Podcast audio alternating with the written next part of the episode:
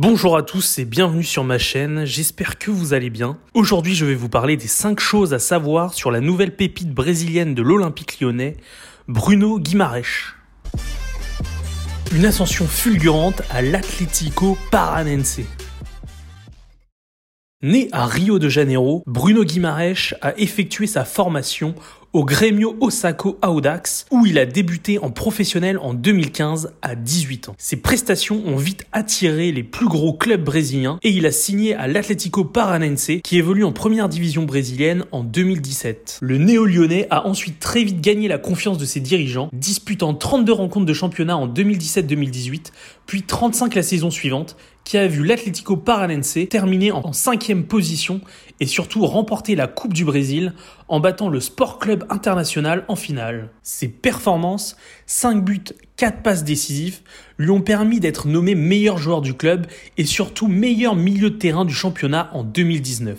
À l'Atlético, il a notamment côtoyé l'ancien Marseillais Lucho González ou encore l'ancien latéral barcelonais Adriano. Juninho a joué un gros rôle dans son transfert à l'Olympique lyonnais. Après une saison remarquée au Brésil, donc, le milieu de terrain de 22 ans avait attiré les regards de nombreux clubs européens. Les plus insistants auront donc été l'Olympique lyonnais et l'Atlético Madrid. Finalement, ce sont les Lyonnais qui ont empoché la mise grâce au travail de Juninho. À plusieurs reprises, l'ancien milieu de terrain international brésilien a eu son compatriote au téléphone afin de le convaincre de signer dans le Rhône. Des appels qui, selon le joueur, ont fortement pesé dans la balance au moment de choisir. L'appel de Juninho a pesé. Il m'a dit qu'il allait faire de moi le meilleur milieu de terrain du monde et je crois en son discours. Il a toujours été sincère et je crois qu'il compte pour 90% dans mon choix de venir à Lyon. L'Atlético a toujours eu ma préférence, mais les dirigeants ne sont jamais venus me parler. Lyon me voulait plus que toutes les autres équipes. À Lyon, il retrouve en plus de Juninho d'autres compatriotes brésiliens, Rafael, Fernando Marsal, Marcelo, Thiago Mendes ou encore Jean Lucas. Un flocage et un numéro assez spéciaux. Dès son arrivée, Jean-Michel Aulas, le président lyonnais, avait publié sur son compte Twitter une photo de Bruno Guimarães avec le maillot de l'OL en compagnie de Juninho. Le Brésilien a choisi un flocage qui rappellera bien des souvenirs à ses nouveaux supporters. Le joueur formé au GO Audax a ainsi décidé d'afficher Bruno G sur son maillot. Un hommage à Bruno Genesio parti entraîner en Chine? Très peu probable, mais le clin d'œil est sympathique. Son numéro, le 39, est lié à son histoire personnelle. Fils unique, il a été élevé dans une famille très modeste de Rio de Janeiro. Son père, chauffeur de taxi, a travaillé toute sa vie pour offrir un bel avenir à son fils. Ainsi, le numéro 39 correspond au numéro de son taxi. Capitaine de la sélection brésilienne olympique.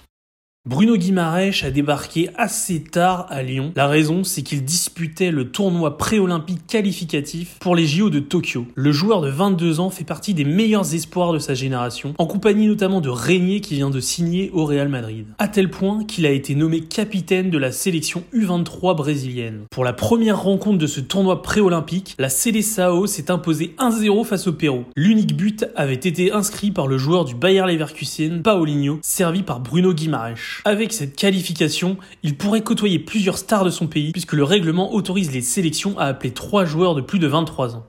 Ainsi, en 2016 à Rio, Neymar avait notamment pu participer et remporter le tournoi avec la sélection brésilienne, un destin que l'on souhaite aux néo-lyonnais. Il a refusé un contrat en Chine.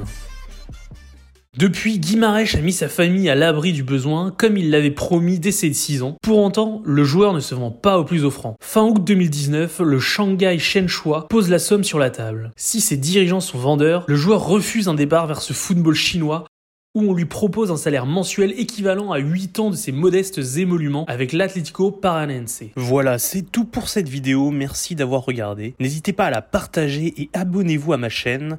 Je vous donne rendez-vous la semaine prochaine pour une autre revue de l'actualité foot. À très vite.